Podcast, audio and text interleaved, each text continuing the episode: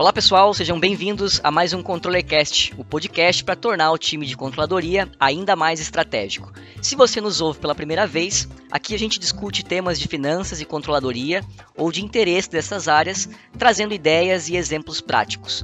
Tudo por meio de entrevistas com profissionais que estão fazendo a diferença no mercado. Hoje, o nosso bate-papo vai ser sobre planejamento orçamentário de marketing.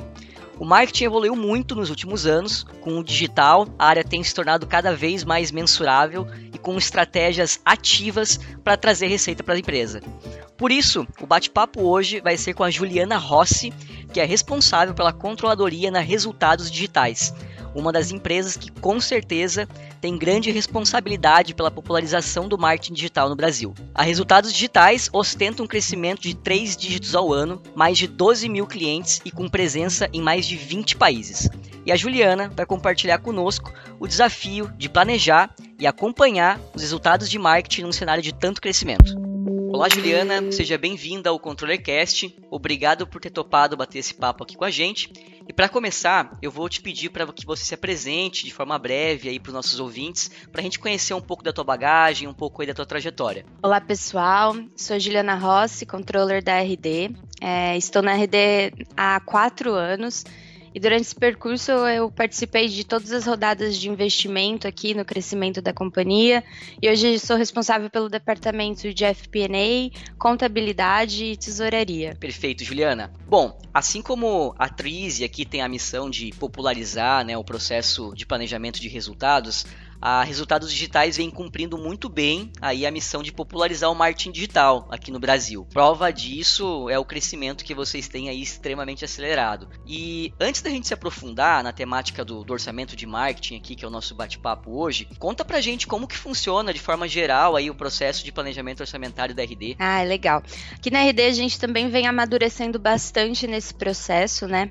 Mas para esse processo acontecer, a gente tem o envolvimento de todo o time executivo toda a controladoria, né, o time da controladoria, o time de operações da, da RD, e a gente tem o um envolvimento é, dos líderes de cada área. Nesse momento, a gente acaba definindo um calendário do processo de trás para frente, com base no nosso prazo que a gente tem acordado com o conselho administrativo da companhia e os nossos investidores, né? Então, basicamente, a gente define, a gente divide esse processo em quatro estágios aí. O primeiro estágio é uma reunião super estratégica do time executivo. É, ele geralmente acontece fora da empresa e tem uma duração de dois dias. Nesse momento, os executivos, é, os investidores e pessoas chaves da companhia, eles definem as estratégias macro da companhia e a gente faz o alinhamento de toda a prioridade sobre a estratégia dos próximos cinco anos essa etapa é uma etapa extremamente importante, porque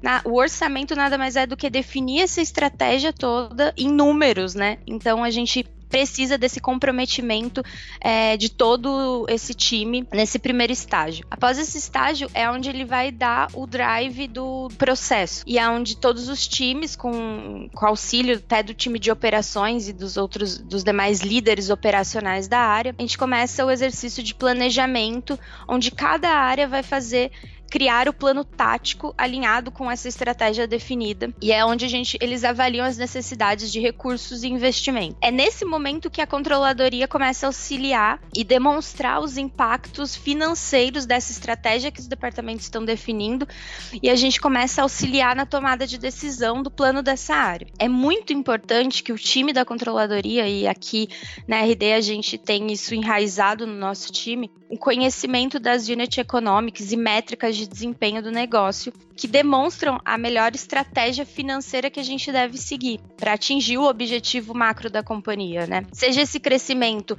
ele é crescimento em receita, melhoria em métricas de retenção de cliente, crescimentos em números de cliente, taxas de crescimentos anuais e entre outras. Então, são essas as definições que vão auxiliar com que o time da controladoria direcione os times, né, no, no objetivo que a gente tem para alcançar e fazer o planejamento orçamentário. Terceiro estágio, né? Tentei quebrar em estágios, mas o, a controladoria ela começa a reunir esses planos num grande plano inteiro da companhia. E é nesse momento que a gente vai começar a analisar os impactos financeiros no negócio e nas métricas, né? Essa etapa ela é muito importante porque o que foi proposto pelas áreas no, no estágio 2, ele começa a ser ajustado para a gente poder enxergar o, o, impacto como um todo. Então, é, em conjunto com os times, a gente entende onde são as possibilidades que a gente tem em ganho, de, seja de produtividade, de time, seja, de, seja em recursos. E aí, geralmente, a gente segue uma ordem que é receita, então é onde a gente tem a participação de times de vendas, marketing, até o nosso próprio time de TM, né, que é o nosso time de talent management. Depois a gente vai para métricas de retenção, métricas de aquisição de cliente, máquina de contratação, né, aqui na RD a gente tem um alto volume de contratações e por fim, não menos importante, mas o impacto disso tudo no caixa. Uma pausa no seu episódio para falar sobre a Trize nós automatizamos suas análises e planejamento financeiro do BI ao controle orçamentário. E se precisar de uma ajuda extra para organizar ou terceirizar demandas do financeiro, os nossos especialistas estão prontos para atuar desde a modelagem financeira até o BPO de controladoria. Pronto para impulsionar a gestão financeira do seu negócio? Clique no link na descrição desse episódio para saber mais e agendar uma avaliação gratuita dos seus processos financeiros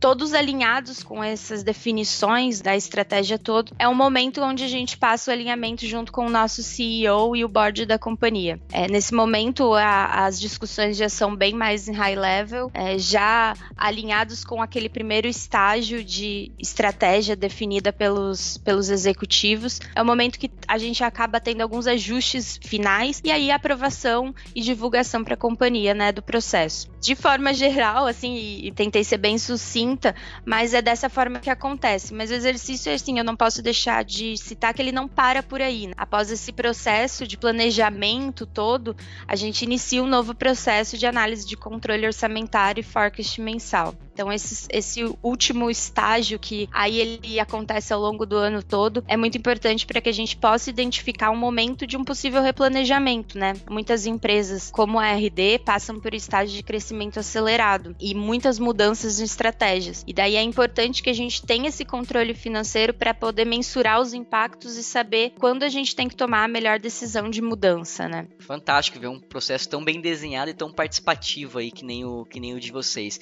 E Juliana, a quantos Quantos ciclos vocês já passaram de orçamento aí na RD para chegar nesse, nesse estágio agora? Sim, a gente começou em 2015 essa cultura de orçamento. Desde então a gente vem evoluindo. É, esse estágio mais desenhado ele já tem dois anos, de, o processo já está em dois anos, né? Mas eu confesso, lógico que no começo ele era um envolvimento muito mais só do nosso CEO, nosso diretor financeiro, era muito mais top-down, com pouco envolvimento dos times, o que gerava diversos conflitos. Então a gente foi aprendendo ao longo do processo a trazer os nossos líderes, né, e os demais membros ali chaves da companhia para a construção desse processo de planejamento. Sim. Ainda assim, quando você compara com empresas mais tradicionais, né, foi um processo que evoluiu de forma muito rápida aí do, de vocês. Exatamente. A necessidade da gente é, ter o controle até para buscas de rodadas de investimento, né? Sim. É muito latente aqui, então a gente precisa, a gente precisou evoluir e estar tá preparado para absorver esse processo Perfeito, Juliana. Agora, entrando aqui na nossa temática, a gente sabe que muitas vezes há um quase que um cabo de guerra ali para alinhar o orçamento de marketing e vendas, né? Então eu queria abrir o tópico do orçamento de marketing, entendendo como que isso funciona aí na Resultados Digitais. Legal, vamos lá. Aqui na RD, quando consolidamos os planos e estratégias da área, esse alinhamento entre marketing e vendas é o primeiro que a gente começa a fazer. Então, a gente inicia o nosso planejamento financeiro pelo funil de vendas. E assim a gente então existe a necessidade de reunir os dois times para a definição das metas de receita. Conforme a gente vai fazendo a definição dessas metas, algumas premissas de custo são mensuradas através de gatilhos, seja elas despesas ou headcounts. E aí, nesse momento, a gente já consegue avaliar se a definição da meta está tendo algum impacto é, financeiro esperado, conforme definido na estratégia global. Então, nesse momento, a gente avalia as melhores estratégias de custo de aquisição do cliente, análises de LTV sobre custo de aquisição, métricas de produtividade da entrega dos times, seja ele de vendas, né, produtividade de vendas, quanto de conteúdo, e assim a gente consegue tomar uma decisão de forma mais assertiva. Então, dá essa clareza sobre os impactos, né, das estratégias nas unit economics auxiliam os dois times a terem a visibilidade sobre o impacto das estratégias deles no business como um todo. Então, torna essa negociação um pouco mais fácil e mais clara para eles. A gente dá essa clareza para eles e não existe tanto, né? Lógico, no começo existiu, mas não existe tanto esse cabo de guerra, porque fica muito claro e explícito em números o que cada time está entregando e o que precisa melhorar. Então, esse é o maior desafio e o auxílio que a gente teve e que hoje está funcionando super bem aqui na RD. Legal. O próprio pessoal de marketing, né, ele tem criado uma mentalidade aí orientada a dados nos últimos anos. Até a, a resultados digitais tem um papel muito importante nisso.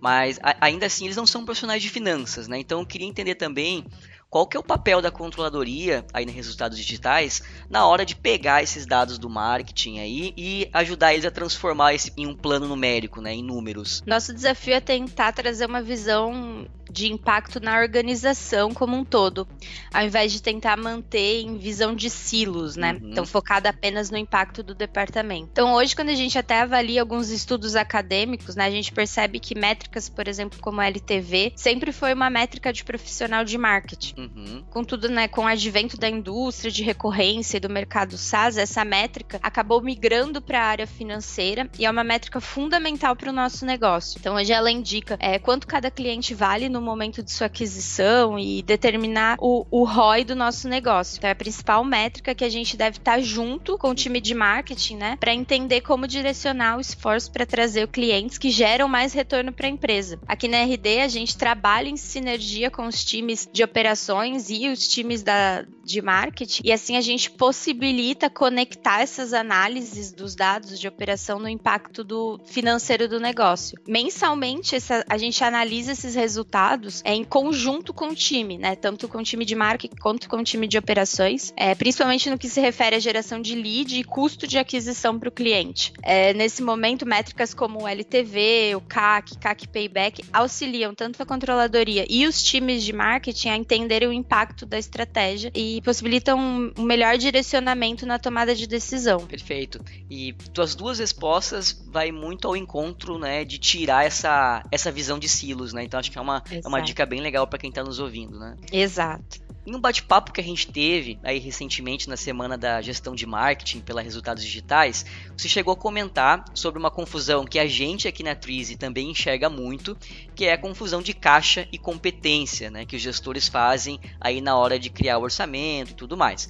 Compartilha com a gente a tua experiência de levar esses conceitos para o time da, da RD. Aqui na RD é, realizamos é, o processo orçamentário baseado no critério de competência da execução do resultado. Então, ao longo desse processo, o nosso time da controladoria faz as devidas análises de impacto de caixa para execução desse resultado. Certamente é um trabalho que a gente precisa fazer em conjunto com todas as áreas, mas é muito complicado explicar para o gestor, né, que muitas vezes não é do financeiro, que a saída de caixa é muito diferente da execução do serviço. Então, muitos muitos gestores confundiam o montante do pagamento com o resultado do mês. Então, algumas vezes eles tomavam decisões de contratar algum serviço com antecedência, porque tinha espaço no budget, né, no orçamento daquele mês, não, mas não consideravam quando seria realizada a execução daquele serviço. Então, em alguns momentos, esses impactos distorciam o resultado do mês e o gestor acabava tendo que explicar esses desvios que ele não estava esperando. Não é só em relação a resultado econômico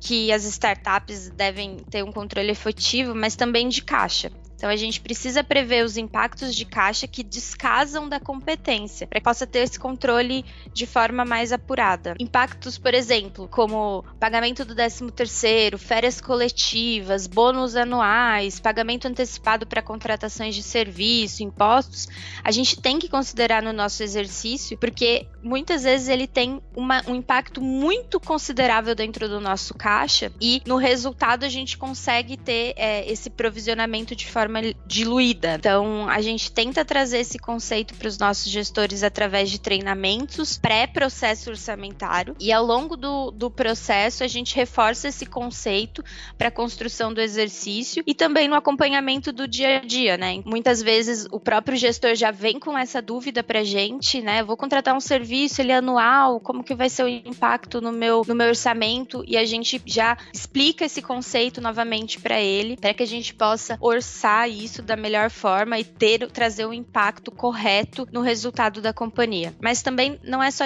não é só para despesa, né? Então, uh, um exemplo claro que a gente dá aqui é para despesa, mas a gente também deve considerar esse conceito na receita. Aqui na RD a gente trabalha com um serviço pré-pago. Por negociações de vendas, a gente tem a possibilidade de antecipações de pagamento nos, para contrato anual. A gente traduz essa operação também para o nosso orçamento, é, sendo o percentual percentual de vendas que a gente entende que é a melhor forma, que, que será de forma antecipada, e quanto isso vai impactar no nosso caixa. Seja o reconhecimento da receita conforme a prestação do nosso serviço e o recebimento desse serviço conforme as premissas ali que a gente define de antecipações para o nosso serviço, né? Então, são conceitos importantes que a gente precisa deixar claro para os nossos gestores no momento do exercício e também na execução do dia a dia. E, Juliana, outro ponto recorrente de dificuldade na hora de projetar os números de marketing são as ferramentas em dólar. Né? Essa é uma área que precisa geralmente de muitas ferramentas ali para executar a operação.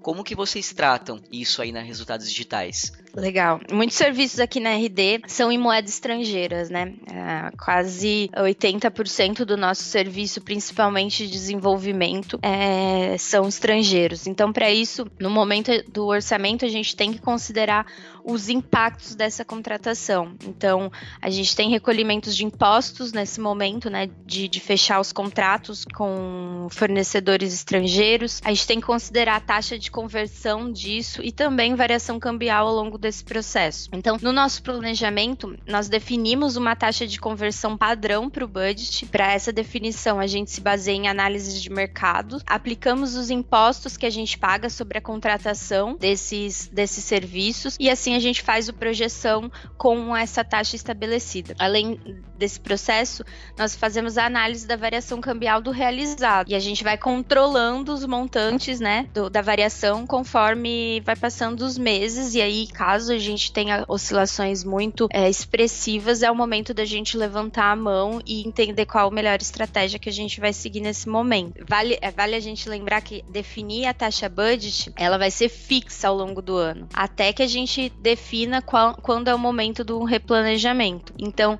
é por isso a gente tem que definir ela da melhor forma é, no momento do exercício, porque a gente pode ter impactos negativos com essa flutuação agressiva da taxa cambial.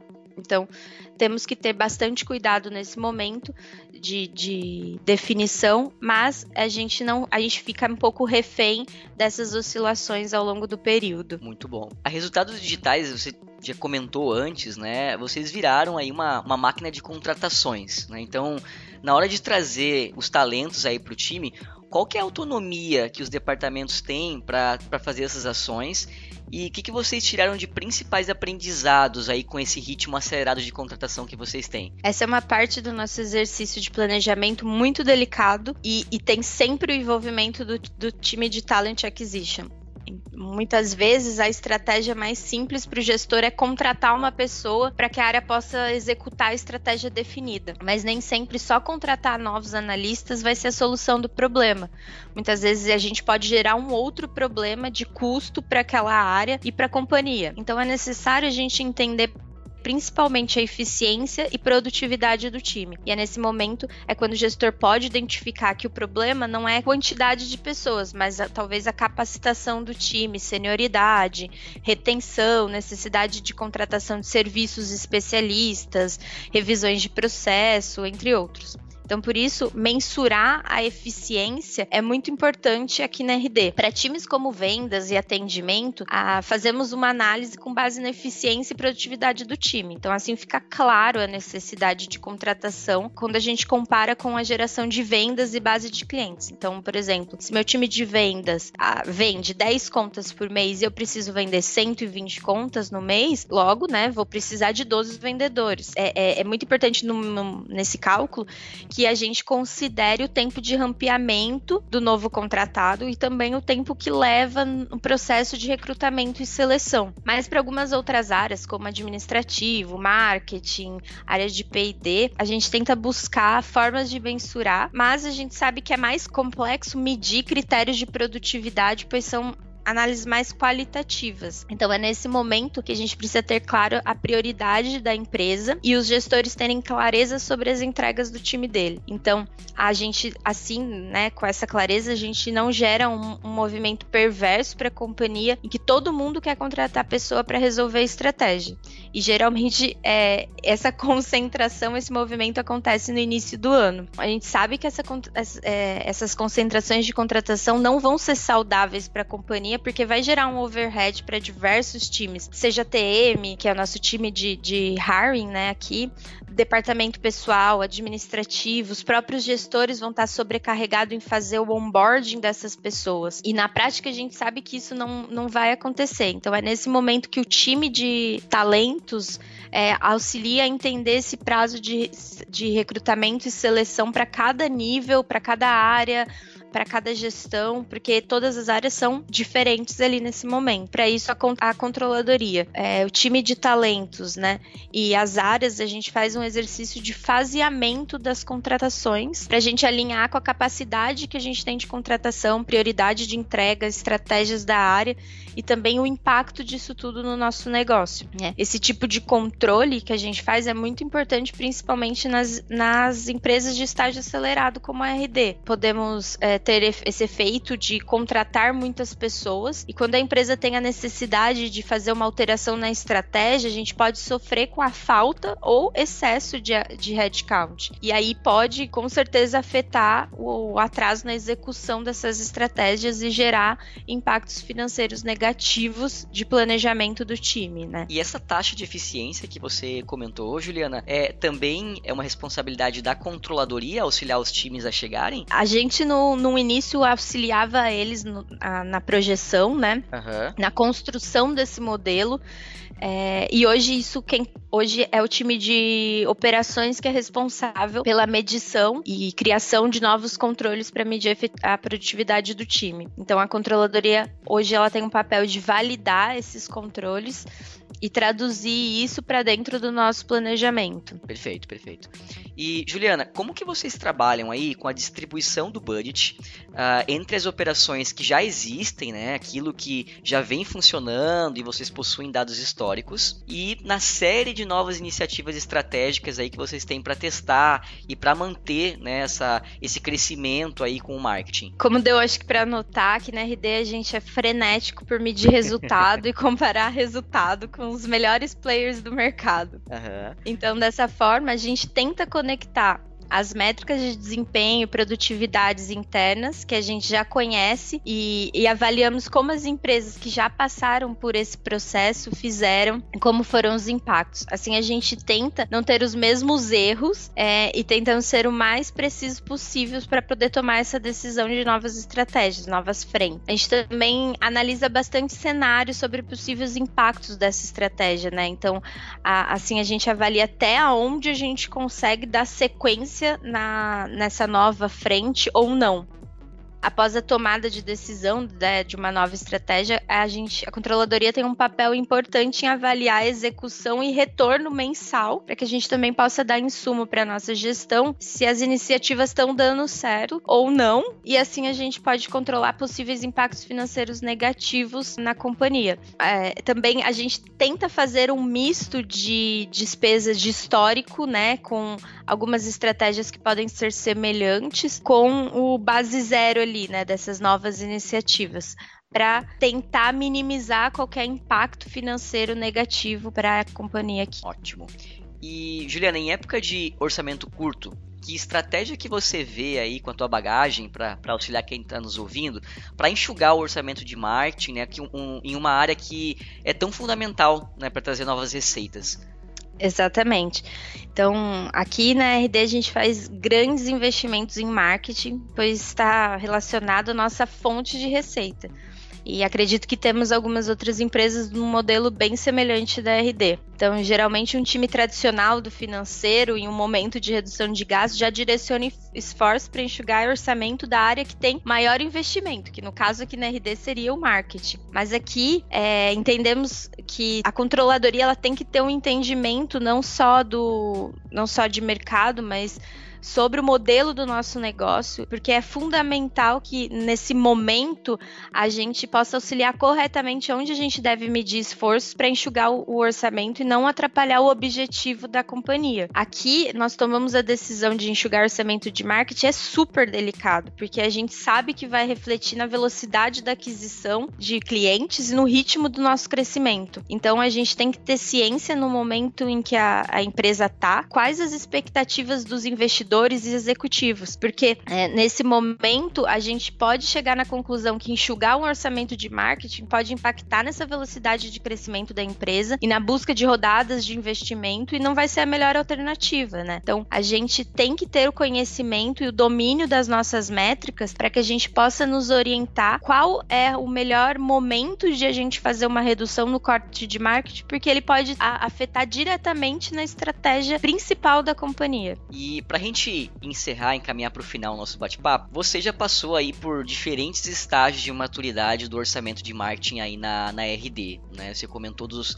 dos vários ciclos que vocês rodaram para chegar nesse, nesse processo que vocês estão atualmente e que dicas que você daria aí para quem está começando, está no início aí no seu primeiro orçamento da área, uh, que dicas que você dá, que você viveu na prática e que pode encurtar aí o tempo para chegar num, num, num, estágio tão bacana aí quanto de vocês? Ainda, ainda estamos evoluindo bastante em nosso processo né, de gestão e planejamento orçamentário, mas com o passar do tempo foi ficando mais latente a necessidade de criarmos esses controles de gestão financeira da companhia, seja até por exigência interna, né, seja até por exigência dos próprios investidores do negócio. Para isso, a gente trabalha cada vez mais em ter controles e confiabilidade dos números gerados pela companhia como um todo, em toda a cadeia de geração de informação, através de processos bem desenhados, políticas de compliance, prazos de fechamento, análises de resultado. Então, como principal dica que eu trago hoje é ter um time da controladoria que conheça o modelo de negócio e que saiba transitar nas áreas para conhecer a operação e o resultado gerado por eles. Porque a, às vezes a, a gente se concentra muito num silo pequeno e a gente não consegue entender o, a estratégia daquela área, né? É muito importante que a controladoria seja parceira de todas as áreas, conheça as operações, conheça os resultados, o, o, as métricas operacionais que o próprio time trabalha né, no seu dia a dia para que a gente possa tentar pegar essa, esse, essa operação, esses resultados gerados por ele e tentar traduzir isso em é, números financeiros para a companhia. Então é assim fica muito mais fácil da gente analisar esses impactos no orçamento e auxiliar na tomada de decisão junto ao time executivo. Outro ponto é buscar apoio de, de operações, né, ou finanças para tentar evitar mesmo esse pensamento de silo e tentar demonstrar o impacto disso na organização como um todo. Ótimas dicas. Bom, Juliana, uh, queria te agradecer aqui imensamente pelo bate-papo. Eu tenho certeza que tudo que tu compartilhou aqui vai ajudar demais uh, os nossos ouvintes. Muito obrigado por topar aqui e estar tá com a gente. Muito obrigada, foi um prazer participar. Contem comigo aí para compartilhar mais dicas. E muito obrigado. Muito bom. Pessoal, estamos chegando ao fim aqui do ControllerCast. Espero que vocês tenham gostado. Não deixe de compartilhar esse episódio e também nos enviar seus feedbacks e as suas sugestões para os próximos episódios. Um abraço e até mais.